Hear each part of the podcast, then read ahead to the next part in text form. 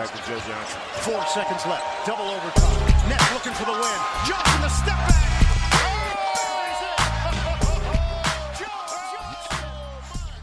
Moin und herzlich willkommen zurück zum zweiten Teil der großen ins Gesicht von Staudemeyer Playoff Previews, Teil 2, also direkt für alle, die jetzt eventuell, weil es ganz oben aufpoppt unter den neuesten Episoden, jetzt diese Episode zuerst hören. Einen Schritt zurückgehen. Wir haben mit dem Osten angefangen bei unseren Playoff Previews. Jetzt ist der Westen dran, nach wie vor in der Leitung ist Arne Tegen und ich hoffe, du hast noch einige Körner. Herzlich willkommen beim Rummelrodeo mit Dirk Vogt. Moin, Mahlzeit und herzlich willkommen zurück ins Gesicht von Sodomer. Ich habe noch brachial viele Körner, mein Lieber. Also ich, um mir musste dir, um mich musste dir keine Sorgen machen. Siehst du, so viel Körner habe ich, dass ich nicht mehr richtig reden kann.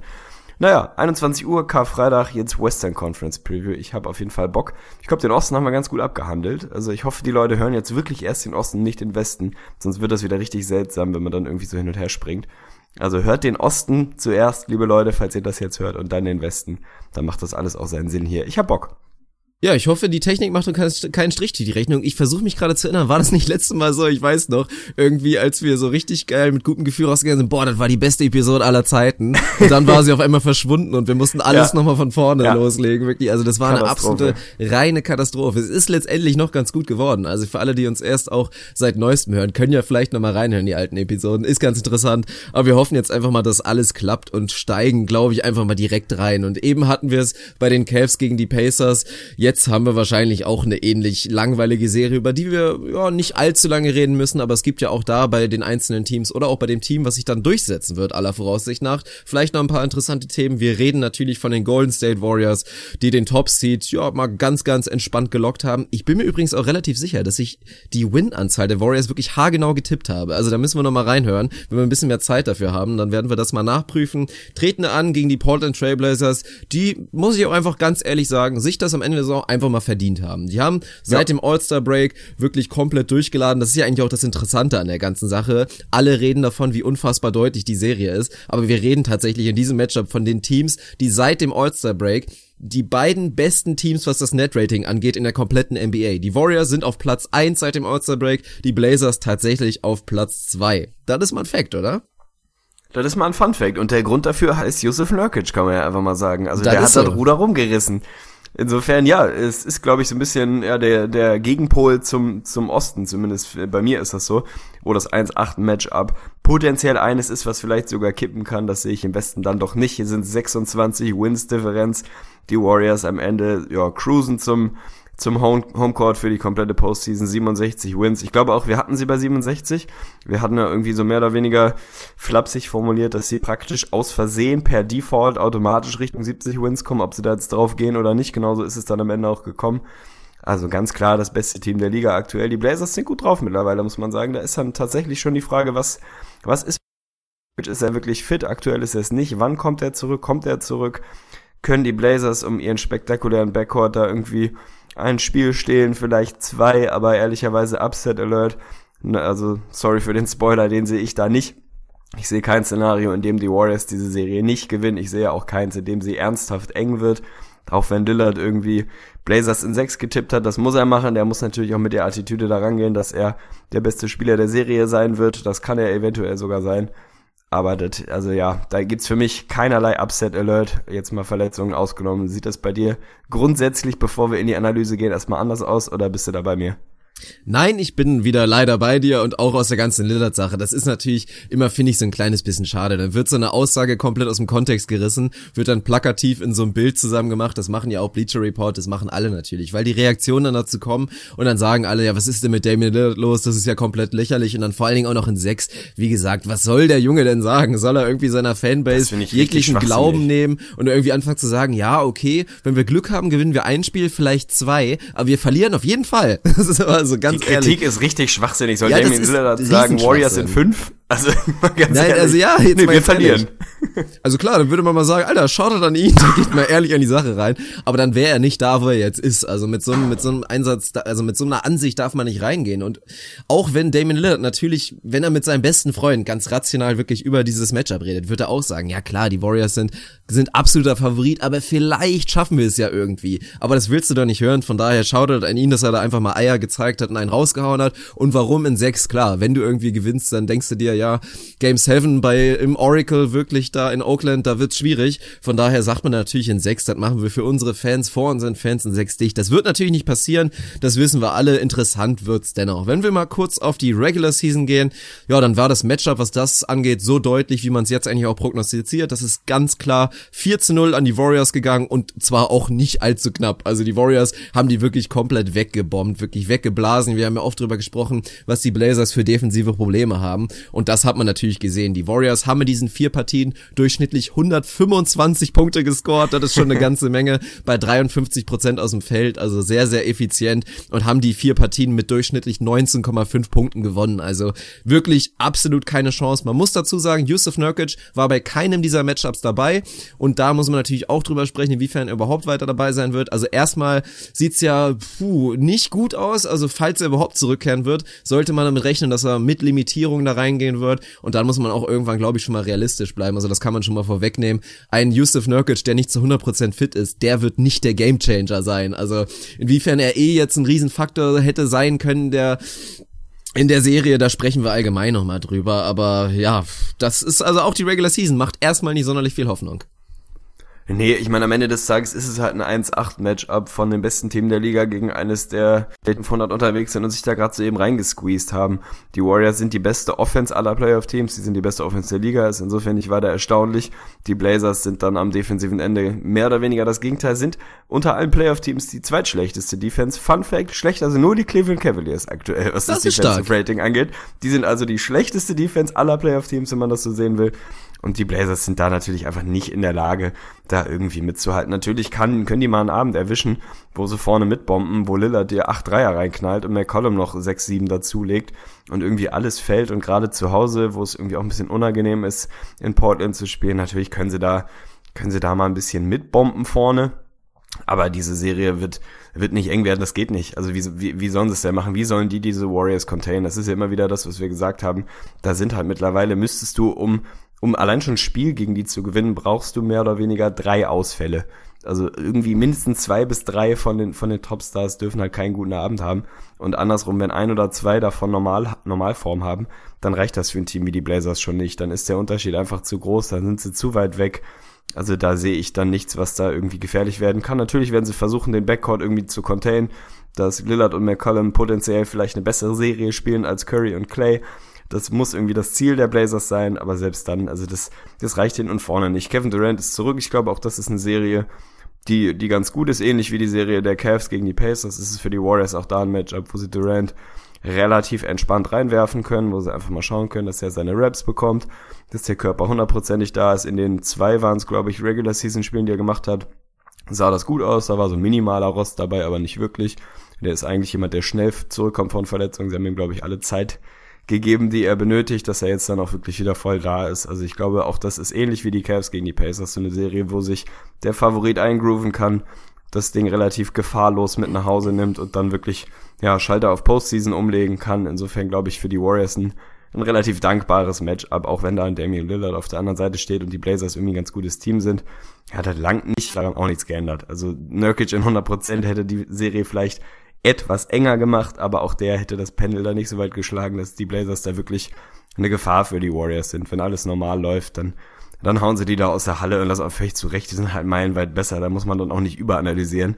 Das ist halt ein überragendes Team gegen ein geht so Team. Also im Normalfall wird das überragende Team das Ding gewinnen.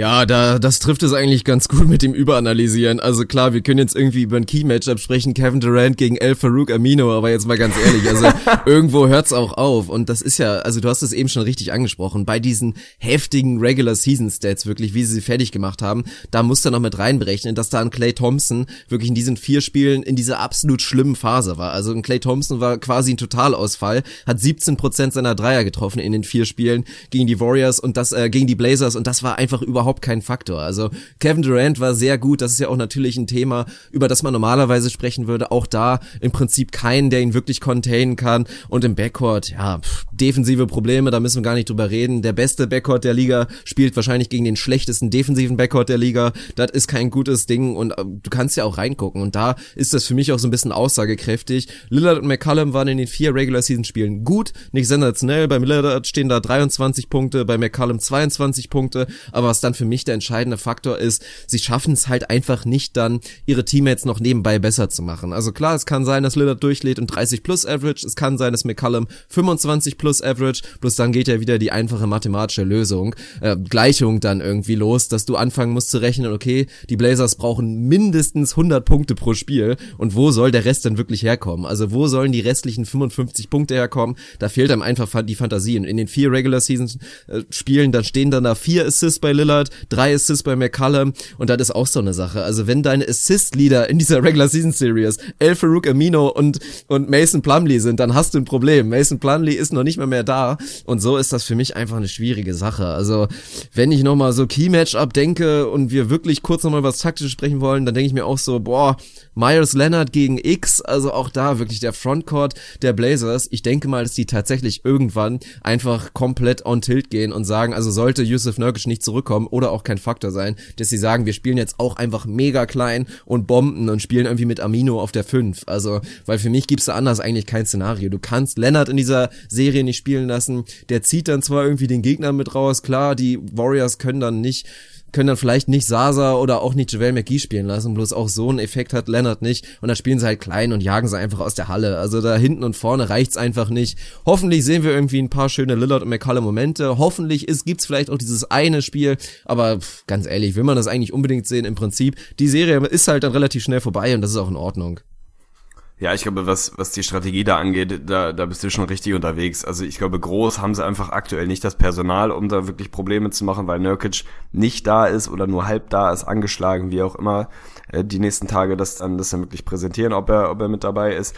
Du wirst eine ganze Menge Amino sehen, Noah Vonley, keine Ahnung, irgendwie so diese Schiene und wirst dann versuchen, da einfach wirklich klein mitzugehen und mitzubomben. Aber so schlägst du die Warriors halt nicht. Also erst recht nicht, wenn du dann defensiv eines der schlechtesten Teams bist, das die Liga so hat und das sind die Blazers. Insofern, ja, das ist halt immer das, das was ich vorhin mit überanalysieren meinte. Aber du hast es schon richtig gesagt, im Prinzip lass von mir aus Lillard und McCollum jeder 30 Punkte averagen über die Serie. Da bist du bei 60 Punkten. So, die Warriors schlägst du nicht mit, mit so einem Team. Also musst du davon ausgehen, dass die Warriors dir 100, 105 reindrücken jede Nacht. Also locker, die Warriors locker. sind. So, das heißt, du brauchst dann aus deinem Restpersonal wahrscheinlich nochmal ungefähr 55 bis 60 Punkte dazu.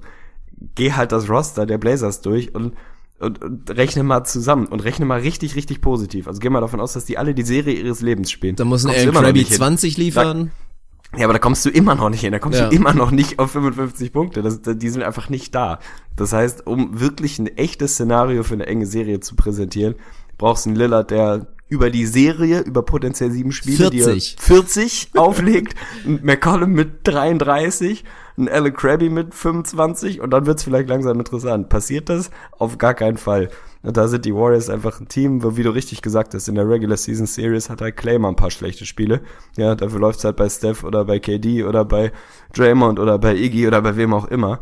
Und genau so wird's halt laufen. Im Zweifel können sie es vielleicht mal schaffen, dass einer von den Jungs ein bisschen Probleme hat, vielleicht ein bisschen Rost bei Durant, was weiß ich.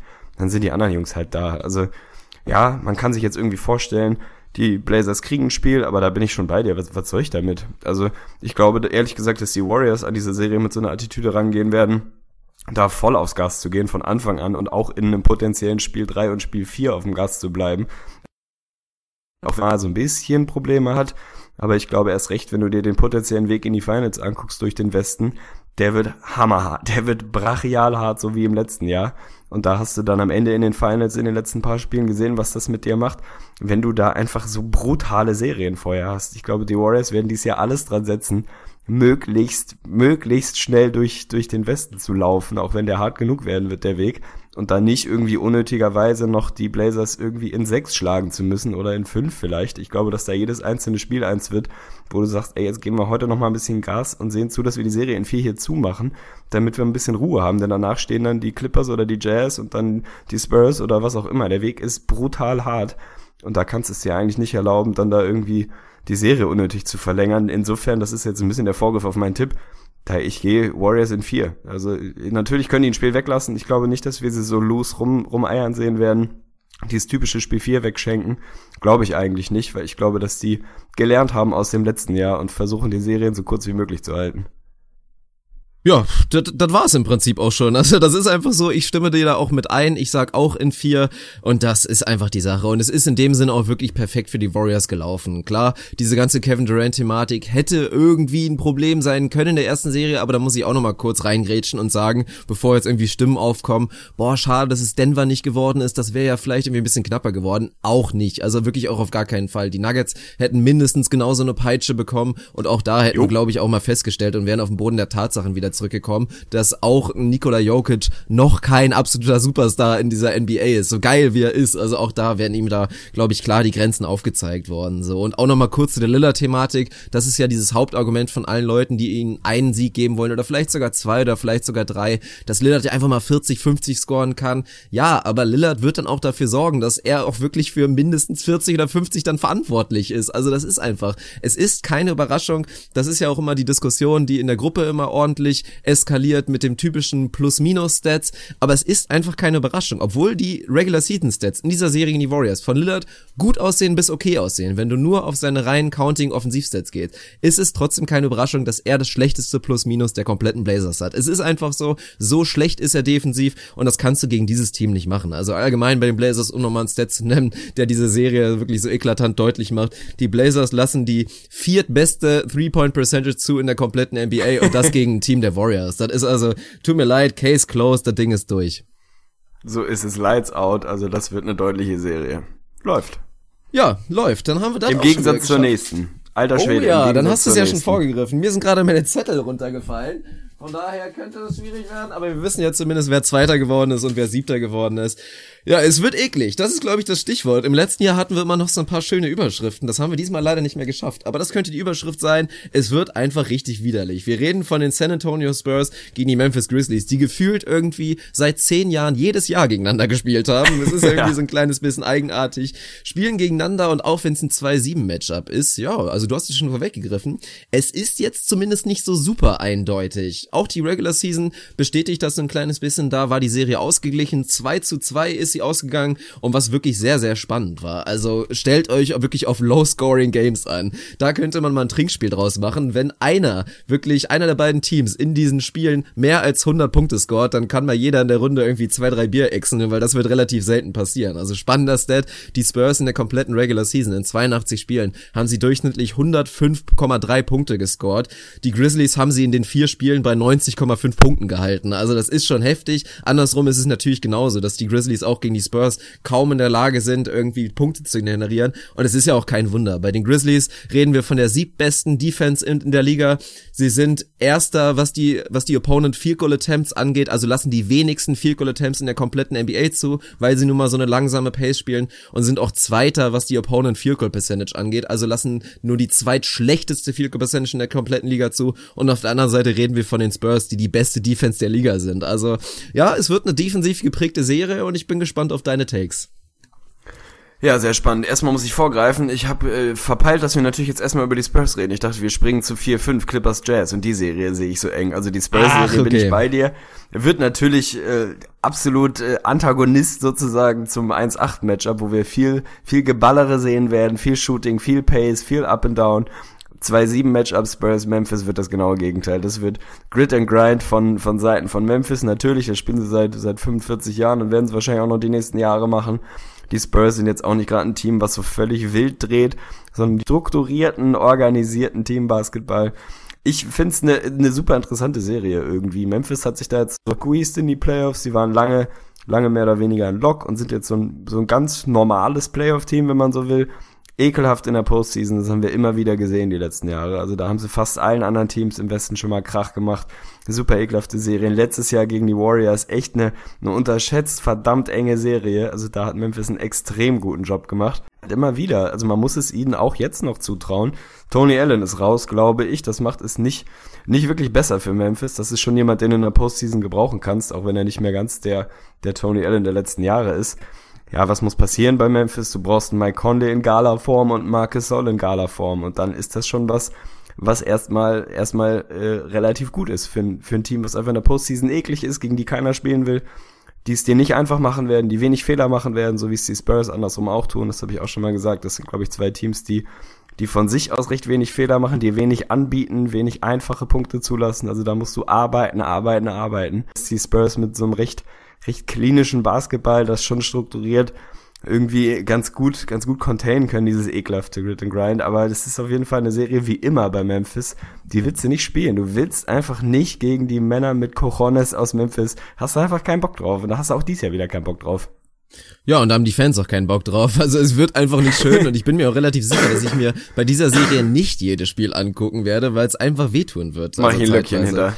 Das ist nun mal so, ja, tatsächlich. Aber was diese Serie halt wirklich so spannend macht, klar, wer hat mit Abstand den besten Spieler in dieser Serie? Das sind die Spurs und Kawhi Leonard. Bloß wenn du wirklich einen Draft machen würdest mit allen Spielern dieser, dieser Teams, dann wäre halt Pick 2 und Pick 3 wären dann wahrscheinlich Gasol und Conley. Also das ist halt wirklich das Interessante. Klar, die Spurs haben den besten Spieler, aber dafür haben die Grizzlies vielleicht den zweitbesten und den drittbesten Spieler dieser Serie. Ja. Und die sind natürlich in der Hauptverantwortung. Da können wir direkt schon mal vorweggreifen. Die sind beide im Prinzip die Key-Matcher bei der Regular Season, haben beide beide underperformed, würde ich mal sagen. Also geht natürlich damit einher, dass einfach allgemein eine sehr niedrige Field Goal Percentage insgesamt bei allen Teams mit dabei war. Aber Gasol hat nur 40 Prozent aus dem Feld getroffen in den vier Spielen. Bei Conley sah es genauso aus. Also bei Gasol tut es natürlich noch viel mehr weh. Da würdest du dir eigentlich mehr erwarten. Und das ist halt der große Faktor. Also beide müssen definitiv sehr gut sein und stabil sein. Und das ist vielleicht, da kann man sich das so ein bisschen einreden, dass du auf Spurs Seite halt dir Sorgen machen musst, sollte Kawhi Leonard aus welchen Gründen auch immer irgendwie ein bisschen strugglen oder nicht ganz so liefern liefern,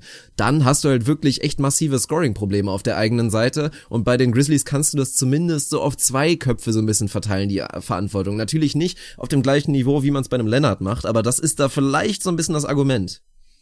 Ist tatsächlich so. Also ich glaube, zweit- und drittbester Spieler in so einem Draft potenziell hast du bei Memphis. Das soll jetzt nichts irgendwie von LaMarcus Aldridge wegnehmen, aber ich glaube schon, dass man Case dafür machen kann, dass man eher mit Gasol oder Conley gehen würde wenn man dann tatsächlich sich da irgendwie die besten Jungs raussuchen müsste. Also die beiden müssen am Limit sein und dann musst du es tatsächlich schaffen, Kawhi irgendwie ein bisschen ja, ein bisschen down zu slowen. Mir ist das Wort nicht eingefallen. Wie heißt das?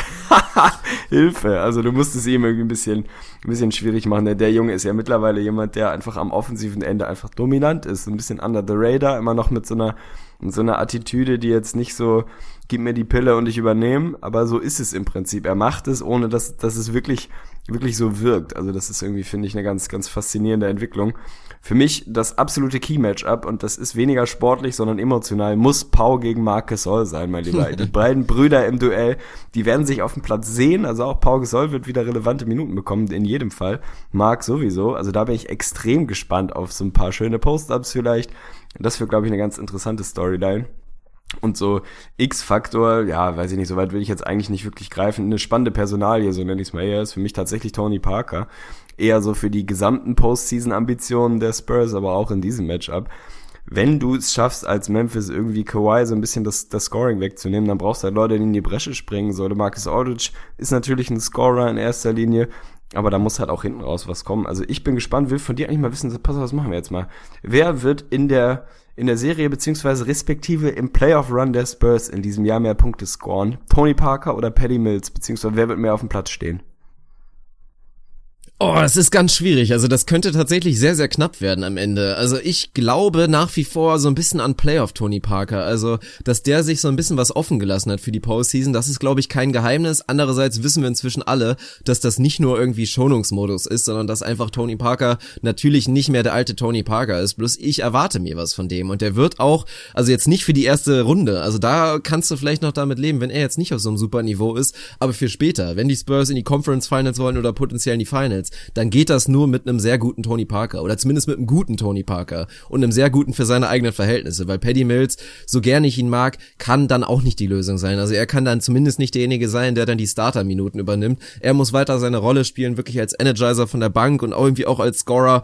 Aber wie gesagt, das wird nicht die Dauerlösung sein. Und deswegen steht für mich hier natürlich auch das Key-Matchup absolut Tony Parker gegen Mike Conley, weil für mich ist das jetzt auch einfach die Playoff-Serie für Mike Conley. Wir haben extrem oft über ihn gesprochen und du hast immer für ihn Werbung gemacht und immer wieder erwähnt, wie unterschätzt ist, wie gut er eigentlich ist, wie oft er eigentlich schon in sämtliche Awards, nicht sämtliche, das war jetzt ein bisschen despektierlich, aber wie oft er halt wirklich schon übersehen wurde bei Awards oder allgemein bei Listen, bei Power Rankings der Point Guards.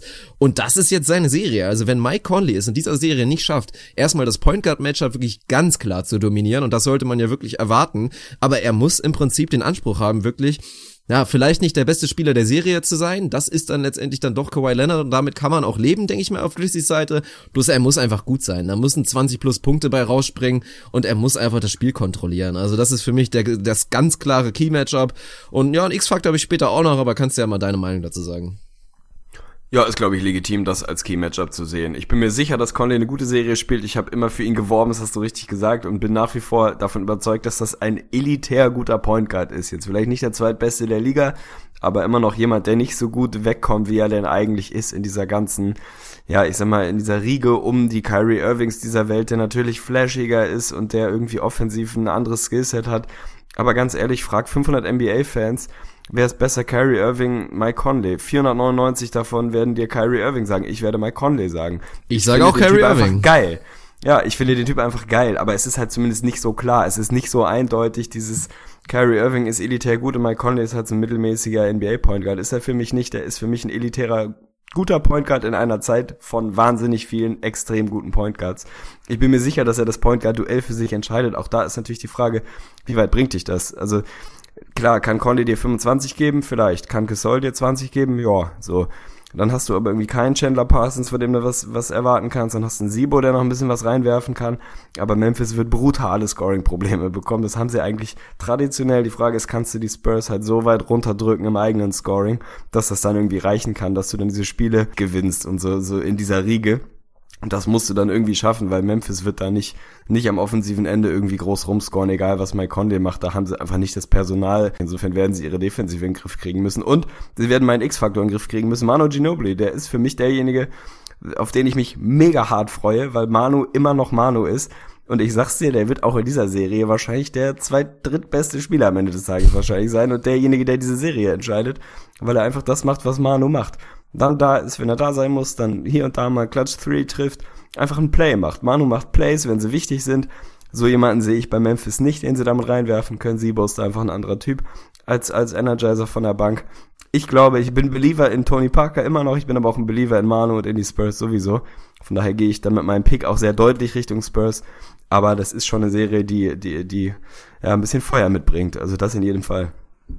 Ja, ich hätte mir eigentlich auch ein bisschen mehr Spannung erwartet, aber gerade du hast es vorhin schon einmal einleitend gesagt, wirklich die Verletzung von Tony Allen ist für mich dann wirklich schon ein Riesenfaktor für die komplette Serie, weil erstmal wäre für ein Mike Conley Matchup theoretisch ein Kandidat gewesen, aber vor allen Dingen halt auch wirklich für einen Kawhi Leonard, weil jetzt fragt man sich, wer soll denn bitte Kawhi Leonard garden? Also ist das irgendwie ein Vince Carter, ist es ein Jermichael Green oder oder was auch immer? Also, ja, was willst du denn machen? Der steht da nun mal auf dem anderen Ecke, also das ist, ja, die haben da auch. wirklich, die haben da wirklich original keinen, den sie da wirklich hinstellen können. Da müssen sie es halt wieder schaffen, irgendwie als Team. Und Marcus Holl muss dann halt der Anker sein in der Mitte, dass selbst wenn Kawhi Leonard vorbeizieht, dass da dann halt die Wand wirklich Marcus Holl steht. Aber es wird schwierig. Und dann gehst du weiter und fragst dich, wer soll, ja, es ist, es ist schwierig. Es ist wirklich verdammt schwierig, was das angeht. Und da hätte ich mir ein bisschen mehr erhofft. Da wird in defensiv, glaube ich, was fehlen.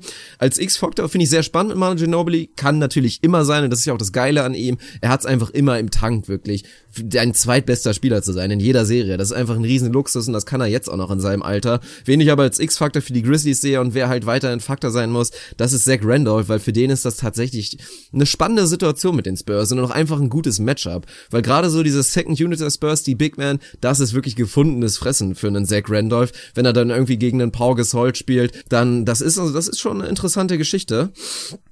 Und ich glaube tatsächlich, dass das ganz gut funktionieren kann. Also gerade auch Zach Randolph hat über die Serie in diesen vier Spielen war er mit das beste Plus-Minus der kompletten Grizzlies, war plus 9,1 vom Net-Rating her in den vier Spielen. Also man hat es einfach gesehen. Der war immer ein Riesenfaktor von der Bank und das muss er auch sein, gerade scoring-technisch. Also er muss die Second Unit wirklich komplett auffressen und da bin ich auch sehr, sehr gespannt, wie die Spurs da wirklich reagieren werden ist auf jeden Fall auf Seiten der, der Grizzlies irgendwie der X-Faktor. Von dem brauchst du halt deine mindestens 15 Punkte pro Spiel irgendwie von der Bank, damit da ein bisschen was gehen kann gegen die Second Unit. Ich bin gespannt auf die Spurs Rotation. Die sind sehr tief reingegangen in der Regular Season. Auch das ist nichts Neues. Haben da wirklich verschiedenste Jungs mit reingeworfen, die jetzt sukzessive weniger Minuten bekommen werden. Das wird ein bisschen enger werden. Ich glaube, dies Jahr ist das erste Mal so, dass das ja, dass es bei den Spurs in der Spitze, was die reine Qualität angeht, etwas weniger stark ist und so dieses, äh, der Faktor in der Breite vielleicht ein bisschen weniger relevant ist, weil du nicht ganz so tief in die Rotation gehst. Andererseits ist Pop Pop und vielleicht setzt er auch jetzt in den Playoffs wieder 14 verschiedene Jungs ein, kannst du auch haben. Also ich, ich bin sehr gespannt auf die Serie. Ich freue mich irgendwie auf die ersten ein, zwei Spiele mal wirklich zu gucken, wie sich das dann auf dem Platz rauskristallisiert. Wie diese Serie ablaufen wird, keine Ahnung. Also ich bin dann doch relativ relativ optimistisch, dass die Spurs das so unspektakulär, wie sie halt sind, dann irgendwie dann doch souverän gewinnen und diese Spiele dann halt 95, 86 gewinnen und halt irgendwie relativ low scoring das Ding so ja so gewinnen, ohne dass man eigentlich am Ende so wirklich weiß, warum. Also das ist bei den Spurs ja gerade in, in diesen Low-Pace-Games oft so, dass man dann so, ja gut, jetzt haben sie es halt irgendwie hinten raus, haben sie es dann halt dann doch souverän irgendwie durchgebracht, aber irgendwie auch nicht so richtig, nicht so richtig nachvollziehbar. Ich glaube, dann hast du halt immer noch den Pop-Faktor, der irgendwie da ist, hast einen Borderline-MVP als besten Spieler der Serie. Es muss viel, viel, viel zusammenlaufen für Memphis, um die eng zu machen. Nichtsdestotrotz gehe ich dann, wenn ich tippen soll, ah, gehe ich tatsächlich mit den Spurs in entweder fünf oder sechs. Ich bin mir noch nicht ganz sicher, aber ich mache mal ein bisschen rational. Gehen wir vielleicht mal mit den Spurs in sechs. Ja, dann bin ich sogar noch ein kleines bisschen mutiger und könnte mir gut vorstellen, dass das in fünf geht. Also so eklig, wie es vielleicht auf dem Papier wirkt und man dann vielleicht Illusionen haben kann, was die Grizzlies angeht. In letzter Konsequenz sind die Grizzlies ein gutes Matchup für die Spurs. Sie haben selber Scoring-Probleme und dass sie jetzt gegen ein Team spielen, was halt ja im Zweifel noch mehr Scoring-Probleme hat, kommt ihnen entgegen. Also wenn das jetzt irgendwie die Rockets gewesen wären in Runde eins, dann hast du direkt mal eine Challenge. Also das wäre auf andere Art und Weise vielleicht wieder leichter geworden. Bloß da hättest du halt gegenbomben müssen, was du halt hier nicht hast, den den Luxus und deswegen sehe ich das eigentlich auch relativ deutlich. Ich zweifle ein bisschen dran, dass Conley und Gasol wirklich beide liefern können und letztendlich hast du den Kawhi-Faktor und auch ein, ja, dieses defensive Riesenproblem, was das Matchup angeht. Von daher bin ich da, ja, deutlich bei den, bei den Spurs und glaube, dass sie das in fünf dicht machen würden. Und dann finde ich es auch ganz spannend, dass sie in Serie 1 jetzt wahrscheinlich auch einfach noch nicht zeigen müssen, ob sie halt dieses, da wird ja immer drüber geredet, haben sie wirklich noch den, den nächsten Gang, den sie einlegen können mhm. oder haben sie den einfach nicht? Da müssen wir jetzt noch nicht drüber reden, weil der Gang, den sie in der Regular Season gefahren haben die ganze Zeit, der wird reichen und dann reden wir beim nächsten, in der nächsten Runde darüber. So ist es. Und in der nächsten Runde werden sie den nächsten Gang brauchen, so sie denn einen haben. Denn da wird es wild werden, wer auch immer dann kommt. Oder wolltest du jetzt zu den Clippers hochspringen? Nee, wir machen jetzt mit den Rockets weiter, oder? Nee, Rockets natürlich. Das war doch eine Top-Überleitung, die du jetzt selber ein bisschen versaut hast. Ja, habe ich ein bisschen selber versaut. Schade eigentlich. Denkt euch das einfach zurück. Also den nächsten Gang der Spurs, die werden ihn brauchen in der nächsten Runde. Wir haben das wahrscheinlich am meisten antizipierte Playoff-Matchup dieses Jahr, würde ich mal behaupten die beiden Top-Favoriten auf den MVP, James Harden mit den Rockets gegen Russell Westbrook mit den OKC. Bevor wir in die Analyse gehen, nur eine einzige Frage. Wie hyped auf einer Skala von 0 bis 10 bist du auf diese Serie? Boah, unfassbar. Also was es für mich einfach noch immer nicht ärgerlich macht, ist dieses Fragezeichen mit der MVP-Wahl, dass wir es einfach nicht wissen werden. Ja, keine Ahnung. Vielleicht gehen die beiden dann irgendwie auch trotzdem in gewisser Weise wieder mit einer geilen Brisanz da rein. Aber es wäre irgendwie noch krasser und noch spannender und spektakulärer gewesen, wenn halt einer der beiden der große Verlierer gewesen wäre und dann ja. einfach so komplett on tilt. Also stell dir mal einen Westbrook vor, der gerade nicht MVP geworden ist und der dann gegen den MVP James Harden antreten muss. Boah, also da hätte ich wirklich, das ist mal wirklich Pay-TV. Da hätte ich 50 Euro für jedes einzelne Spiel ausgegeben, weil es einfach nur Wahnsinn geworden wäre. Ja, wahrscheinlich. Diese Dramaturgie werden wir dieses Jahr nicht haben. Nichtsdestotrotz schwebt diese Wahl natürlich auch so ein bisschen über dieser Serie und jeder will, auch wenn die Wahl dann getroffen ist, nochmal zeigen, dass er der eigentlich verdiente MVP ist, dass er der beste Spieler der Welt irgendwie dieses Jahr gewesen ist. Also ich glaube, da, da kann man sich auf einiges freuen. Ich bin sehr, sehr gespannt, wie du am Ende diese Serie tippst. Da gehen die Meinungen, wenn man mal so ein bisschen quer liest, brachial auseinander. Auch das ist so eines der Matchups, wo wo ich glaube, viele Experten, Journalisten und Leute, die sich damit beschäftigen, gerne so ein bisschen gambeln und sagen, das ist mal vielleicht eins, wo man den Außenseiter-Tipp ganz gut machen kann und einfach sagen kann, pass auf, wenn ich auf irgendeinen Außenseiter in der, in der ersten Runde dieses Jahr tippen soll, dann sind die Thunder vielleicht das Team, wo es am meisten Sinn macht, wo man sich am ehesten vorstellen kann, weil sie halt so einen Maniac haben, der da vollkommen zünden kann und jederzeit in der Lage ist, einfach ja, 50, 25 und 17 auf, aufs Parkett zu drücken in der Postseason. Es kann halt passieren. Wir werden sehen, was dann am Ende wirklich kommt, inwieweit es wirklich dieses personifizierte Duell wird. Ich kann mir vorstellen, dass gerade die Rockets da eher eher ein bisschen anderen Ansatz fahren und das etwas breiter verteilen werden und nicht so sehr dieses Harden muss jetzt individuell irgendwie Westbrook oder die Serie dominieren. Also ich glaube auch, dass es der falsche Weg wäre. Ich glaube, die Rockets sind ganz gut beraten, wenn sie einfach bei ihrem Style bleiben, den sie die ganze Zeit fahren, dass sie das Scoring da auch auf mehrere Schultern verteilen, Harden weiter im absoluten Epizentrum dieses Dreierfeuerwerks haben und dann genau das machen, was sie die ganze Saison so gut gemacht haben, dann sind sie für mich natürlich immer noch der Favorit aber die ist, die, also die ist offen, würde ich mal sagen. Das Ding ist, ist open, da kann viel passieren. Die Rockets sind das bessere Team, sie sind der Favorit. Wenn sie das aufs, aufs Parkett bringen, was sie in der Regular Season gespielt haben, dann sollten und werden sie die Serie auch gewinnen. Aber das ist dann natürlich auch direkt die erste große Frage. Ist dieses, dieses Game der Rockets, ist es so transportabel in die Postseason? Dieses, Unsere Defense ist halt so mäßig, die ist besser als wir gedacht hätten. Und offensiv bomben wir einfach alles weg. Spielen hohe Pace, lassen den Dreier regnen, kommen an die Linie, verbannen das Midrange-Game aus unserem Spiel und sind so erfolgreich und sind so wahnsinnig erfolgreich. Müssten immer noch die zweitbeste Offense irgendwie am Ende des Tages gewesen sein dieses Jahr. Ist das so transportierbar in die Postseason? Sehen wir die gleichen Rockets oder sehen wir auch da dann so ein bisschen dies, das Spiel wird halt ein bisschen langsamer, die defensive Intensität wird ein bisschen höher, man kann nicht mehr so Run-and-Gun-mäßig einfach den Dreier regnen lassen und an die Linie kommen. Also werden die Rockets sehr leiden darunter, dass es jetzt Postseason ist, ist eigentlich die eigentliche Frage dahinter.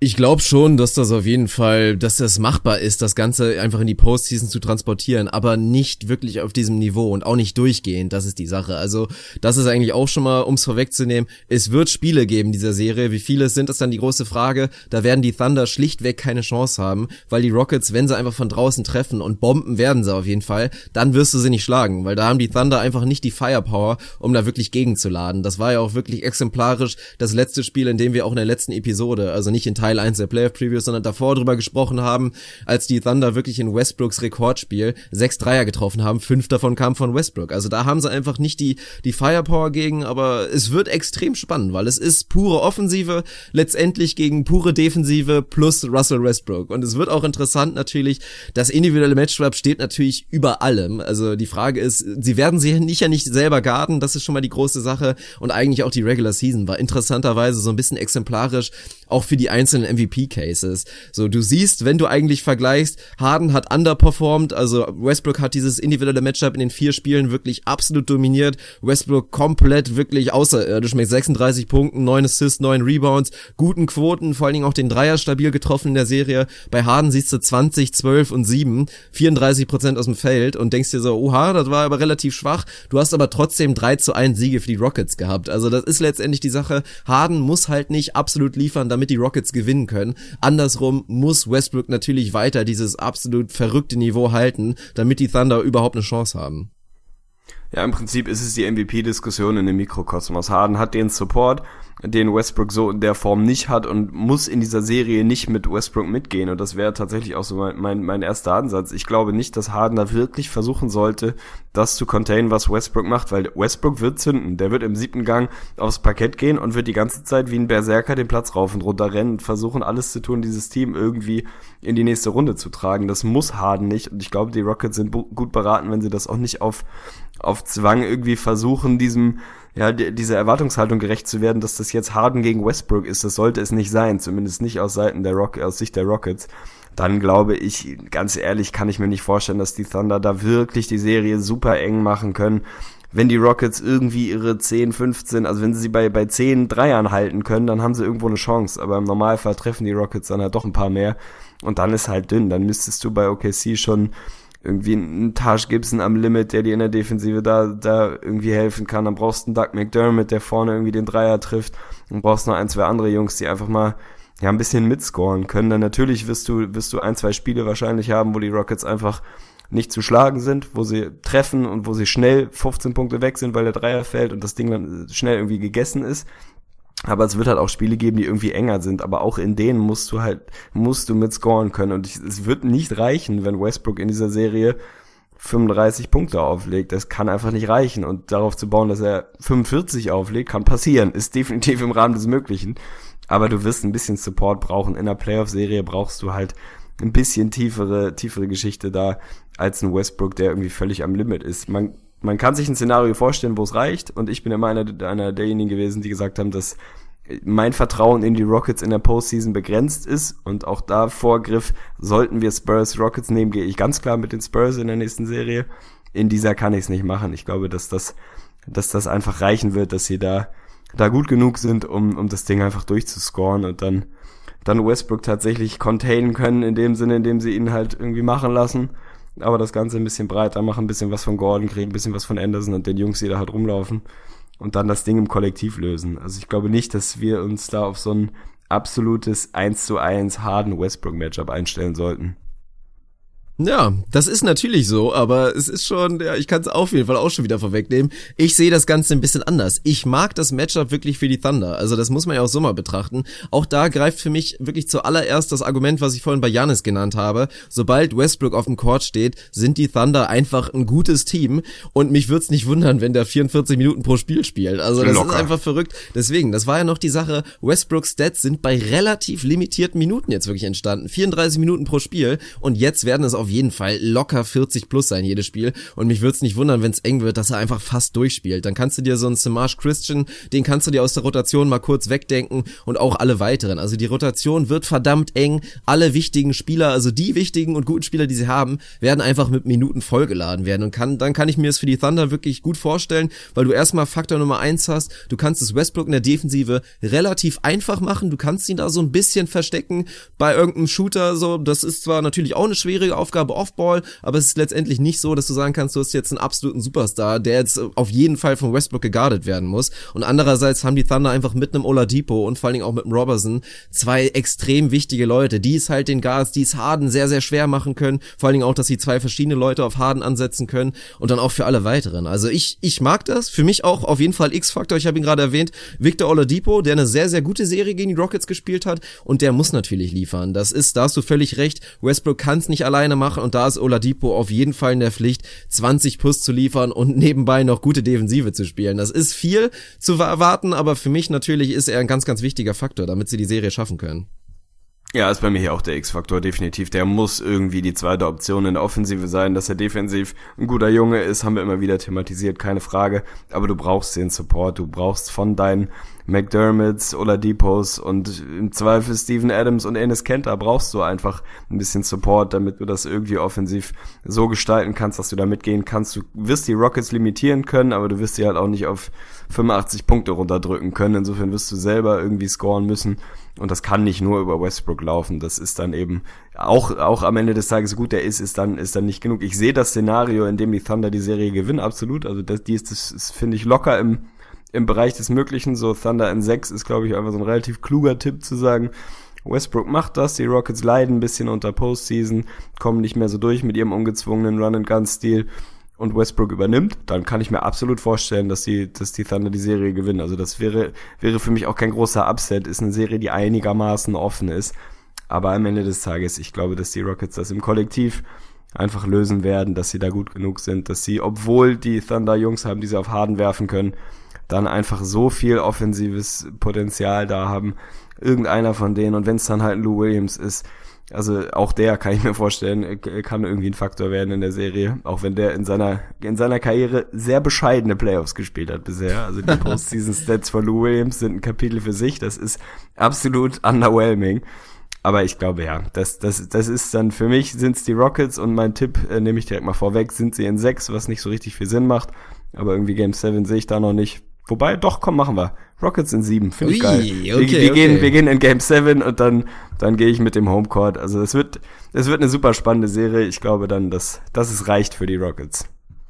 Ja, extrem spannend. Und um es auch nochmal so ein bisschen aus Rockets Serie, also Sicht zu sehen, ich mache das Ganze natürlich gerade so ein bisschen subjektiv, meine Analyse. Es ist natürlich schon hart und das ist ja auch wirklich dieser absolute Key-Factor bei den Rockets. Du darfst einfach dich nicht eine Sekunde lang ausrunden in der Defensive. Dann blinzelst du einmal, dann kommt ein Lou Will rein und nagelt dir drei Dreier rein. Das gleiche gilt für den Eric Gordon. Das ist schon hammerhart. Und klar, aus Rockets Sicht wäre für mich auch Lou Williams absoluten X-Faktor. Hat er ja auch in dem einen Spiel gegen die Thunder wirklich gezeigt, hat er mal kurz 31 Punkte rausgehauen. Er ist definitiv einer der drunter leidet, weil er ja nun mal auch einen Großteil seiner Punkte an der Linie holt. Die gibt's nun mal nicht mehr, diese ganzen Bullshit-Calls, die wird er nicht mehr bekommen, aber er kann von draußen halt heiß laufen. Und er und Gordon, einer von beiden läuft im Zweifel halt eh heiß und dann muss er irgendwie, ist schon schwierig, klar, die Thunder-Aufgabe ist erstmal das Starting-Lineup zu containen, das wird schon schwer genug. Und dann kommen noch diese zwei Ballermänner von der Bank, das wird schon hart, aber wenn ich mir das Ding zusammenreime, zusammenreime, dann sehe ich auf Thunder-Sicht einfach erstmal den Vorteil im Westbrook-Harden-Duell, sehe ich ihn bei Westbrook, glaube ich, dass er die Serie wieder dominieren wird und der bessere Spieler sein wird und vor allen Dingen auch der beste Spieler der Serie, dann glaube ich, dass wirklich Robertson und, und Oladipo einen gut genugen Job machen werden, wirklich die anderen weiteren Guards zu contain und dann habe ich für mich dann immer noch mein Key-Matchup und dann gucke ich zu Steven Adams, der das Matchup gegen Clint Capella ganz, ganz klar dominieren muss. Also auf jeden Fall. Ich bin auch mal gespannt, wie lange er überhaupt ein, ein Faktor sein kann gegen Adams, weil da erwarte ich mir auch erstmal von Steven Adams selber, dass er aggressiv ist. Ich erwarte mir von Westbrook, dass er das genauso sieht und ihn wirklich oft füttern wird und oft suchen wird, weil auch in Steven Adams, es reicht nicht, wenn er defensiv gut ist. Der muss in dieser Serie auch offensiv ein Faktor sein, wirklich die dritte beziehungsweise zweieinhalbte Option schon und da müssen sie ihn dazu zwingen, dass so ein Capella da einfach nicht mehr neben ihm stehen kann, der einfach rein physisch da kein, kein Match für ihn sein sollte. Dann müssen sie da irgendwie mit einem Nene reagieren und auch das wird nicht reichen. Also ich erwarte mir eine ganz, ganz starke Serie von Steven Adams und dann glaube ich, dass die Thunder das in sechs wirklich machen würden. Ich erwarte mir dabei, dass sie eins stehlen, wirklich am Anfang direkt aus Houston und dann mit viel, viel Momentum und Motivation in die Home Games gehen. Die beide holen, dann reden wir hier von einer, von einer 3-1-Führung. Und dann, ja, das geben sie dann nicht mehr aus der Hand.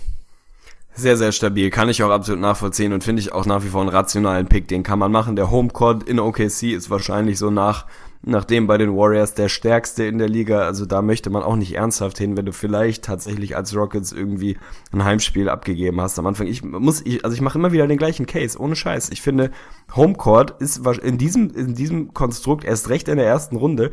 Ich finde, es ist nicht zwingend ein Vorteil. Also diese ersten zwei Home, also insgesamt, diese ersten beiden Heimspiele sind einfach scheiße. Ich finde das nicht geil. Genau weiß, du musst die beide holen. Das sind zwei Pflichtsiege direkt ab Anpfiff der Serie.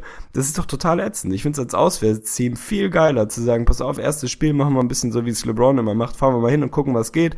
Schauen uns das an. Wenn wir hier mit dem Split nach Hause fahren, dann sind wir auf einmal auf, auf, auf, der, auf der Siegerstraße. Also irgendwie finde ich das System immer noch nicht so ganz geil und ich kann mir das Szenario absolut vorstellen, dass OKC da einen stiehlt, weil bei den Rockets halt vielleicht mal nichts fällt und dann spielst du da auf einmal Spiel 3 irgendwie in Oklahoma mit vollkommen geisteskranken Fans, die total durchzünden und da kannst du halt schnell auch mal 2-3-1 hinten sein. Und dann die Serie noch zu drehen, wird schwierig. Ich bin bei dir. Ich glaube, ich mache absolut den Case oder Löckchen dahinter. Russell Westbrook wird diese Serie dominieren. Ich glaube, dass er der beste Spieler der Serie sein wird. Ich glaube trotzdem, dass die Rockets das Ding gewinnen. Im Sinne von Mikrokosmos, dieses System der Rockets trumpft dann vielleicht die individuelle Leistung von Westbrook, ohne dass Harden da mit ihm voll mitzünden muss und auch irgendwie ein Triple-Double über die Serie produzieren muss. Ich glaube, das wird er nicht müssen damit die Rockets sich durchsetzen. Also widersprechen wir uns schon wieder. Finde ich sehr gut. Eine Menge Adversity hier. Das gefällt mir. Ja, also da darf man sich, glaube ich, nicht beschweren. Also auf jeden Fall. Wir sind uns oftmals uneinig und das ist auch sehr vernünftig. Ich kann deinen Punkt nachvollziehen, bloß ich glaube einfach in Westbrook und ich fände einfach die Storyline Hammer. Also ich fände es verdient, wenn sie es irgendwie schaffen und dann nicht dann irgendwie wieder die Kritik losgeht. Ja, hast ja gesehen, wie viel das jetzt wert war und so ein Schwachsinn. Naja, gut. Und jetzt kommen wir zu deiner Serie, die du vorhin schon eigentlich machen wolltest, oh, die ja. tatsächlich sehr, sehr schwierig ist, ist, glaube ich, auf dem Papier wirklich die engste Serie. Es war ja auch bis zum Ende unklar, wer jetzt Homecourt haben wird, ob es die Los Angeles Clippers sind oder die Utah Jazz. Am Ende sind es die Clips geworden. Irgendwie auch verdient. Beide Teams hatten wirklich Sorge mit Verletzungsproblemen. Die Jazz definitiv noch ein kleines bisschen mehr. Dementsprechend ist auch die Season Series zu vergleichen auf jeden Fall nicht ganz valide, weil da in jedem Spiel auf jeden Fall irgendein wichtiger Faktor gefehlt hat. Die Clippers haben diese Series 3 zu 1 gewonnen und dann sind da natürlich auch sehr, sehr unterschiedliche Teams, die jetzt da aufeinandertreffen. Auf der einen Seite Seite haben wir die Clippers, die zwar alle individuell irgendwie noch nicht viel gerissen haben, so, wenn wir von den großen vier reden, aber trotzdem natürlich gerade in den letzten Jahren irgendwie wesentlich mehr Playoff-Erfahrung haben, gerade auch irgendwie ein Chris Paul, der zwar auch noch nichts gerissen hat, aber einfach verdammt oft schon in den Playoffs war und auf der anderen Seite haben wir ein Utah Jazz Team, was als komplettes Team keine Serie oder überhaupt kein Playoff-Spiel seit 2009, 2010 gewinnen konnte und überhaupt erst zum ersten Mal wieder in den Playoffs steht seit 2012. Also ist immer ein bisschen schwierig, da sind ja auch jetzt andere Jungs unterwegs, gerade in Joe Johnson, der Erfahrung mitbringt oder auch andere Leute. Ist immer eine schwierige Sache, aber ich will schon mal vorweggreifen, glaube ich, dass es uns beiden schwerfällt, da jetzt direkt mal einen Sieger zu tippen, oder? Katastrophe, absolute Katastrophe. Ich, ich bin mir auch immer noch, immer noch wirklich, unsicher. Ich habe noch nicht. Ich habe mich auch noch nicht entschieden. Nein, ich auch nicht. Ich habe mich auch noch nicht entschieden. Also wir haben darüber immer immer wieder schon gesprochen. Äh, ich habe dann im letzten Podcast, als wir das Thema wieder thematisiert haben, habe ich mich glaube ich so ein bisschen aus der Affäre gezogen, indem ich gesagt habe, ich nehme halt stumpf das Team, das Homecourt hat weil das dann einfach irgendwie das Unterscheidungsmerkmal zwischen den beiden ist. Das wären jetzt die Clippers. Es ist halt ultra eng. Es sind irgendwie zwei, zwei ganz verschiedene Geschichten, hast du schon recht.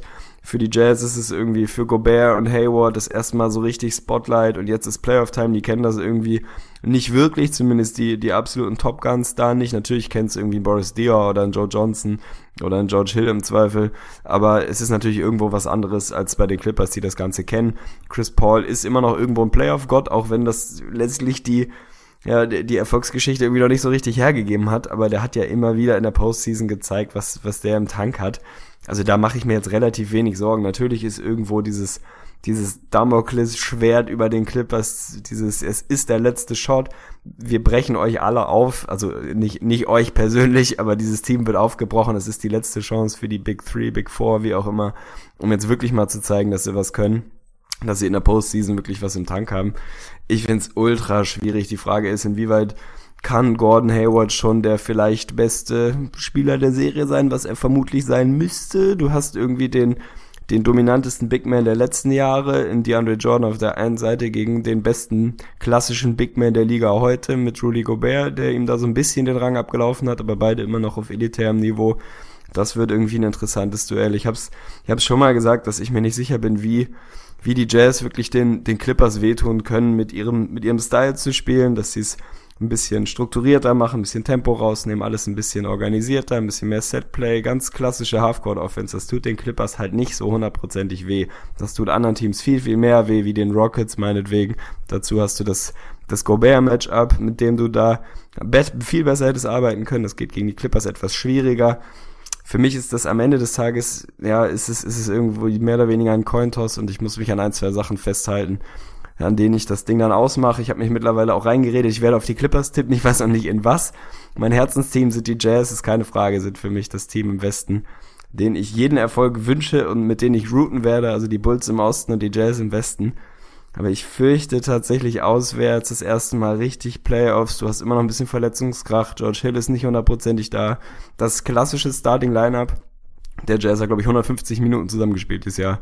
Also so ein Derek Favors ist mittlerweile irgendwie eigentlich halb raus man weiß es nicht so wirklich. Also es müsste schon viel zusammenlaufen für mich, dass die Jazz da wirklich am Limit agieren können. Im Zweifel verletzt sich eh wieder irgendjemand oder irgendjemand kommt nicht so ganz klar mit dem Druck in den Playoffs. Ich, ja, es fällt mir wahnsinnig schwer mit, wenn die Jazz Homecourt gehabt hätten, dann hätte ich, glaube ich, das, das Ding irgendwie Richtung Utah drehen können in der Argumentation. So ist es für mich. Für mich wird sich dann die Erfahrung der Clippers da durch, durchsetzen.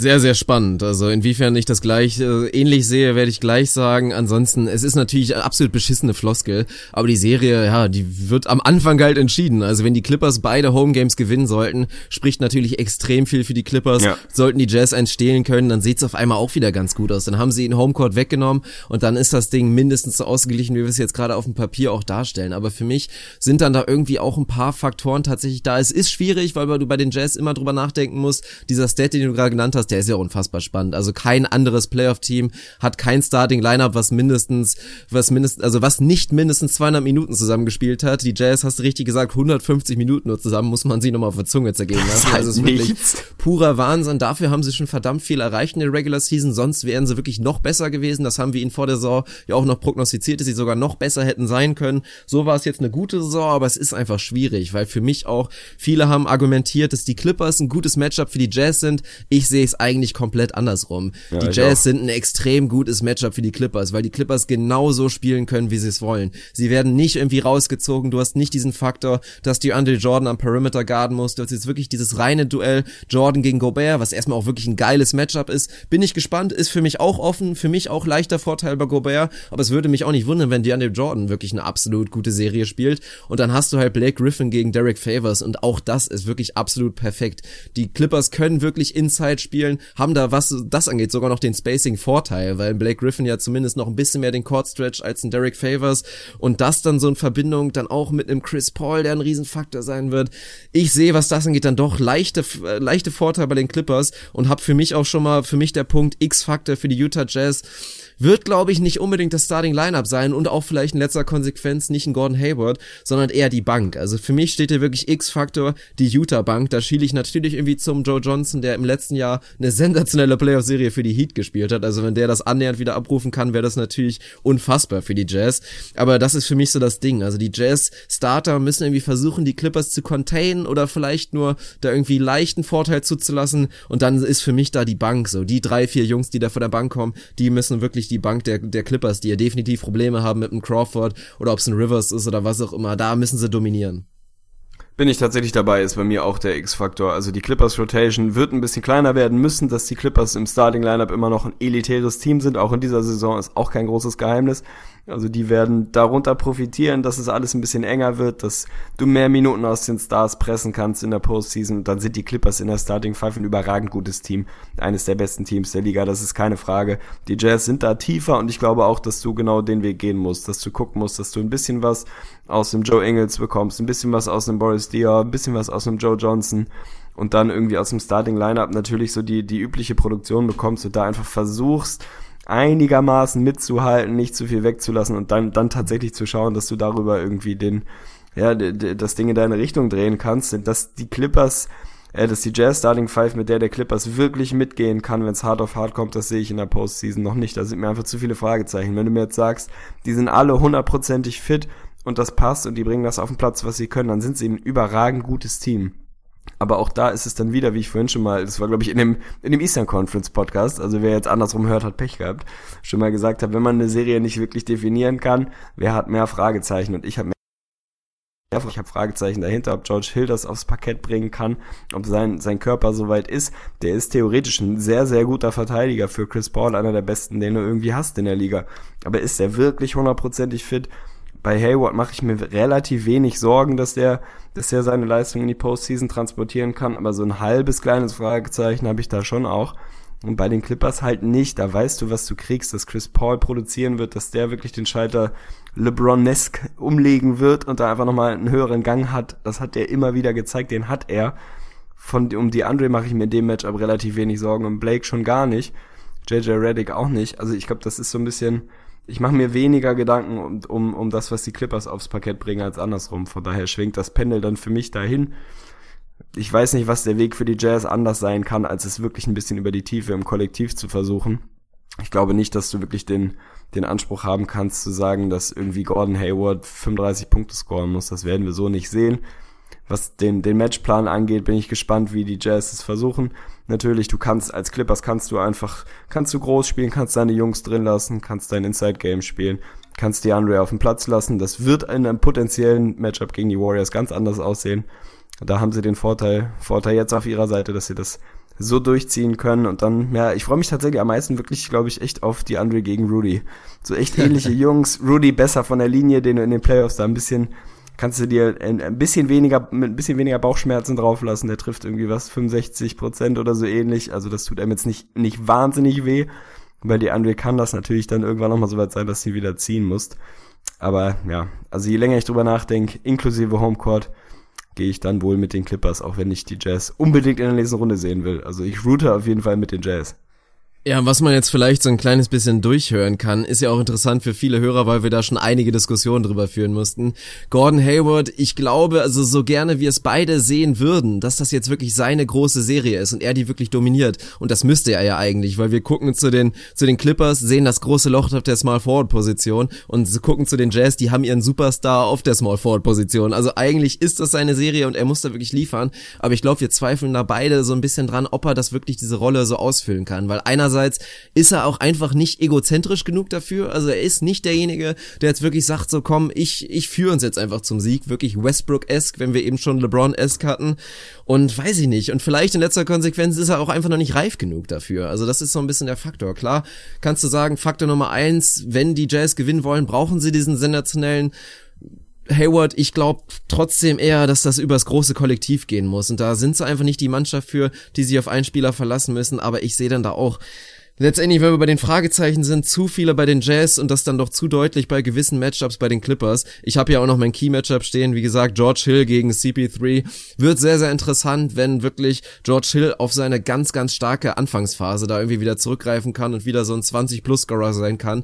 Bei sehr, sehr guter Defense und die wird er brauchen gegen Chris Paul. Den muss er natürlich irgendwie limitieren. Dann kann das auch irgendwie alles der Fall sein. Bloß aktuell sehe ich die Clippers vorne, würde sagen, dass sie in sechs gewinnen, aber ja, mein Gott, am Ende des Tages verletzt verletzt sich eh wieder mindestens einer und unsere ganzen Diskussionen waren umsonst. Ja, so wird's dann vermutlich, vermutlich ausgehen. Irgendeiner rutscht aus, bricht sich das Bein und das Thema ist wieder erledigt und die ganze Analyse hier für die Tonne. Ja, mein Tipp, ich muss ihn auch noch irgendwie zu Papier bringen. Ich weiß es nicht. Mann, ich kann die Serie nicht tippen, die, ich lasse sie offen. Nein, ich muss mir irgendwie festlegen. Also mein Herz geht mit Utah. Ach, komm, ey. Ach, was soll der Geiz? Äh, Utah in sechs, komm. Jetzt gegen jegliche Ohne Rationalität. Scheiß? Ja, Mann. Oh, ich das gehe jetzt mit dem Herz. gut. Ich, ich bin Das bei den Bulls mit dem Herz gegangen und ich habe eben gemerkt, wie wir im Verlauf des Podcasts ist meine Laune immer weiter abgesunken, weil wir so deprimierend über die Chancen der Jazz geredet haben. Mhm. Insofern muss ich da jetzt gegengehen. Ich muss den Gegenweg nehmen. Ich gehe mit den Bulls im Osten und mit den Jazz im Westen. Wenn ich Geld setzen müsste, würde ich mit den Clippers wahrscheinlich auch in sechs gehen irgendwie, auch wenn in sechs eigentlich immer eher so ein Auswärtstipp ist. Aber ja, wer weiß, was passiert. Wir haben es immer wieder gesehen, die Postseason der Clippers, das ist halt up and down ohne Ende. Einerseits hauen sie die Spurs raus, dann verlieren sie gegen Josh Smith und seine Rockets irgendwie. Katastrophal. Man weiß halt nicht so richtig, was da dann am Ende des Tages wirklich passiert. Ich glaube, wenn beide Teams das A-Game, das absolute A-Game bringen, dann ist die Ceiling der Clippers etwas höher und der Floor ist etwas höher. Ich glaube, dass die ja, einfach einen souveränen Stiefel darunter spielen und bei den Jazz sind ein, zwei Fragezeichen mehr.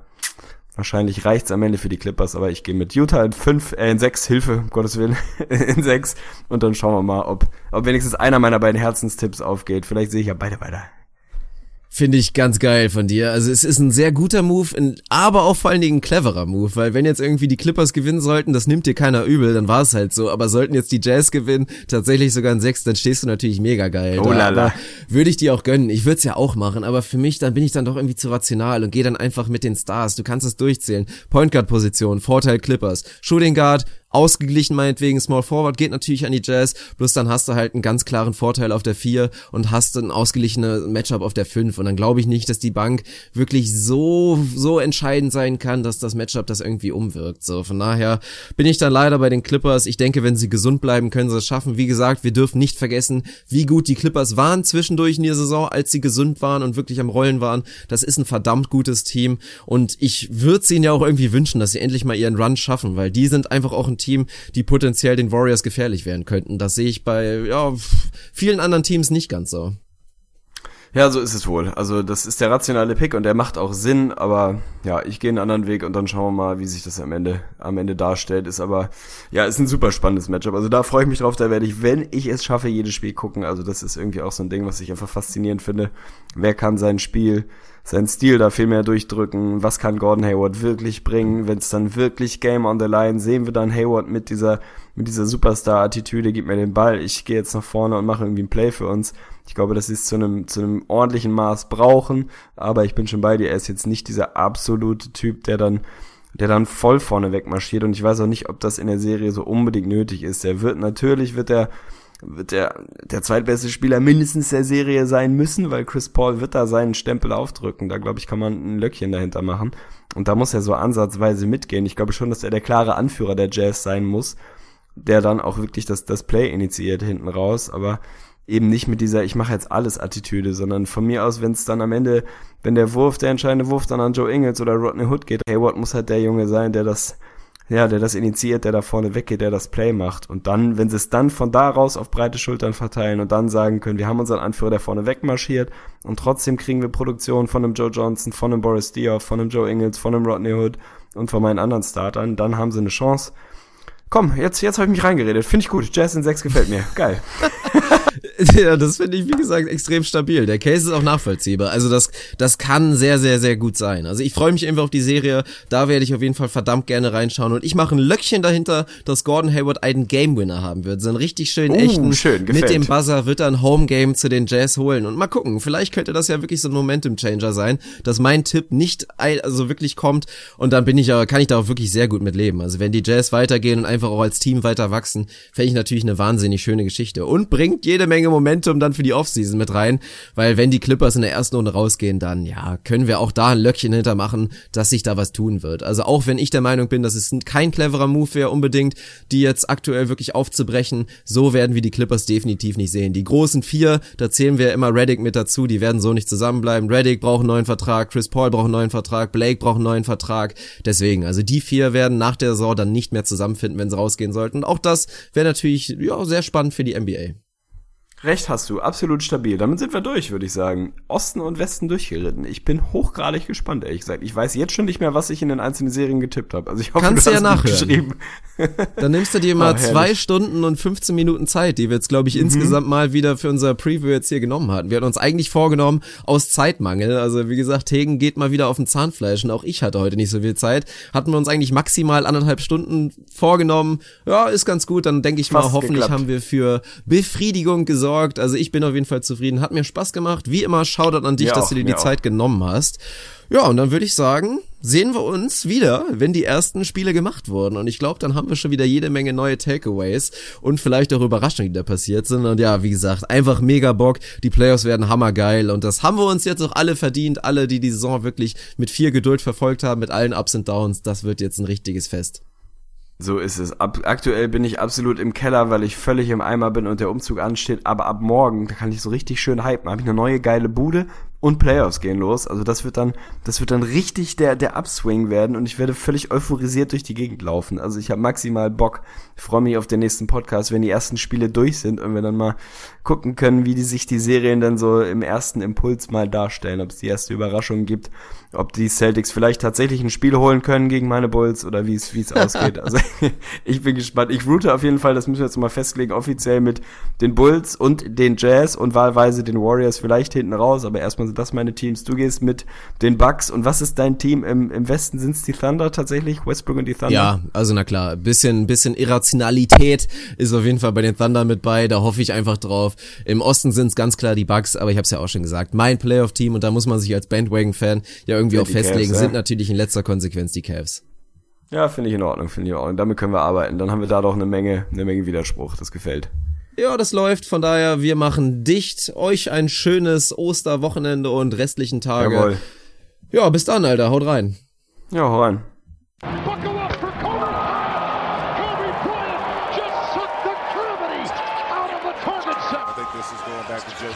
Four seconds left. Double overtime. Net looking for the win. Johnson, the step